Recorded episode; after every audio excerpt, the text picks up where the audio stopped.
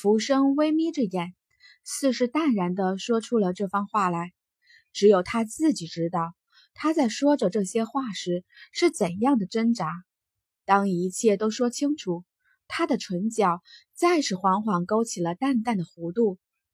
丫头，现在还不让我跟着你吗？惊鸿微微垂下眼，不知在想些什么。良久，他开口：“好。”傲孤一寒却是对上了浮生的眼：“你凭什么证明你是他的哥哥？”浮生眉头轻皱，随即却是笑了，还是笑得仿若天真的孩子一般。只是此刻那笑，看在傲孤一寒的眼中，却甚是刺眼。浮生走上前一步，靠近了傲孤一寒：“好哭，皇子，你这是在怕什么？”傲孤一寒不着痕迹的眸光暗闪，继而他伸手再次拉住了惊鸿。既然你要跟着，就跟着吧。当然了，是不是小惊鸿？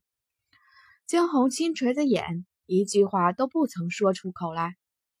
直到现在，他还处在震惊中。他的哥哥，他有哥哥，只是为何浮生会一直生活在艾家？这点他始终都想不明白。罢了，不去想了。惊鸿轻摇了摇头，转头看向二人。既然如此，我们回去吧。早晨天才刚亮，整个客栈内一片动荡不安。客栈一楼，一红一白两个男子迎面而坐，二人对持着，双方之间甚是诡异。也因为这二人，整个客栈的空气反似都凝滞住了。二人皆是高手，只有高手才会显露出这样的气势。你们这在干什么？惊鸿从二楼下来，在见着一楼的异样之时，讶异的问道。等看到惊鸿的身影，一白一红两个顶级美男子纷纷迎了上去。傲孤一寒霸道的上前，长臂一伸。将惊鸿搂入怀中，我们在等你下来。浮生则是眨巴着大眼，再次恢复了那一派可怜的模样。小惊鸿，我们在讨论你喜欢吃些什么。这这些不用你多说，本皇子自然会准备。傲孤一寒却是直直的横了眼浮生，对这个半路上杀出来的哥哥，傲孤一寒很没好感。以前惊鸿是他一个人的，现在多了个哥哥来了，这让他心里怎能平衡？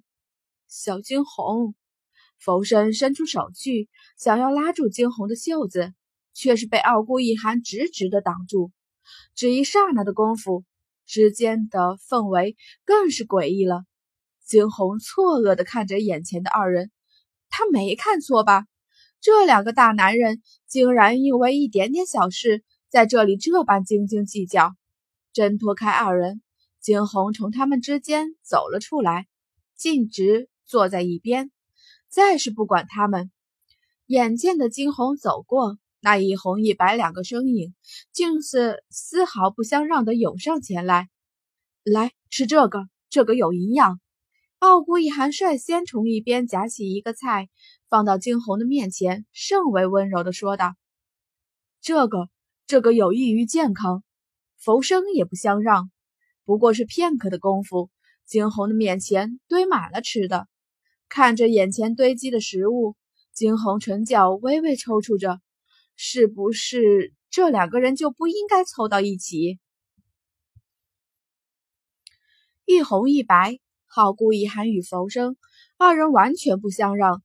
哪里还有平日的气势？只见得整个客栈一楼的人看着这二人，纷纷惊呆了。若是没错的话，那穿红衣的男子是傲孤皇子，而那穿着白衣的男子，看着他满身不凡的气度，也该不是什么一般人吧？二人竟然就这般在这大庭广众之下，为了一点小事相争，完全不相上下的样子。眼见着四周各式各样的眼神袭来，惊鸿也无奈了。这两祸害，看着面前堆积的东西，他再一次轻叹息一声，而后默默地吃着手中的包子。空间内，小金、小黄看着外面的一幕，也是惊得瞪大了眼来。这些日子来，傲孤皇子真的是一次又一次让他们大开眼界呀！呜呜呜呜呜！一边，一道细微的声音传来。小金、小黄望去，却是见得一只白色小猫咪一样的小白，在一边瞪着圆溜溜的眼珠子。小金、小黄相互对视了眼，继而无奈地退了回去。罢了，继续修炼吧。这些事情不是他们该乱管的。傲孤一寒与浮生还是在争着什么，直至惊鸿吃完早饭，吃完了，走，我们出去。之前听说拍卖场今天又到了一些好东西，我们去看看。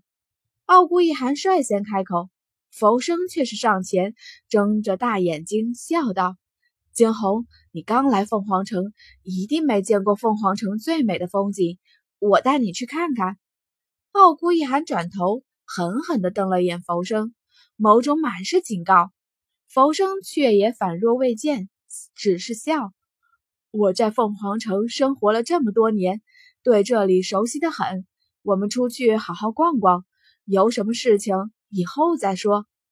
傲孤一寒轻哼了声，上前直接拉起惊鸿的手，走，我们去拍卖场。惊鸿，我是你的哥哥，我们兄妹好不容易重聚。浮生再是可怜兮兮的说道，瞬时二人之间你一言我一语。丝毫不相上下的说起来，惊鸿夹在中间，只觉得头大。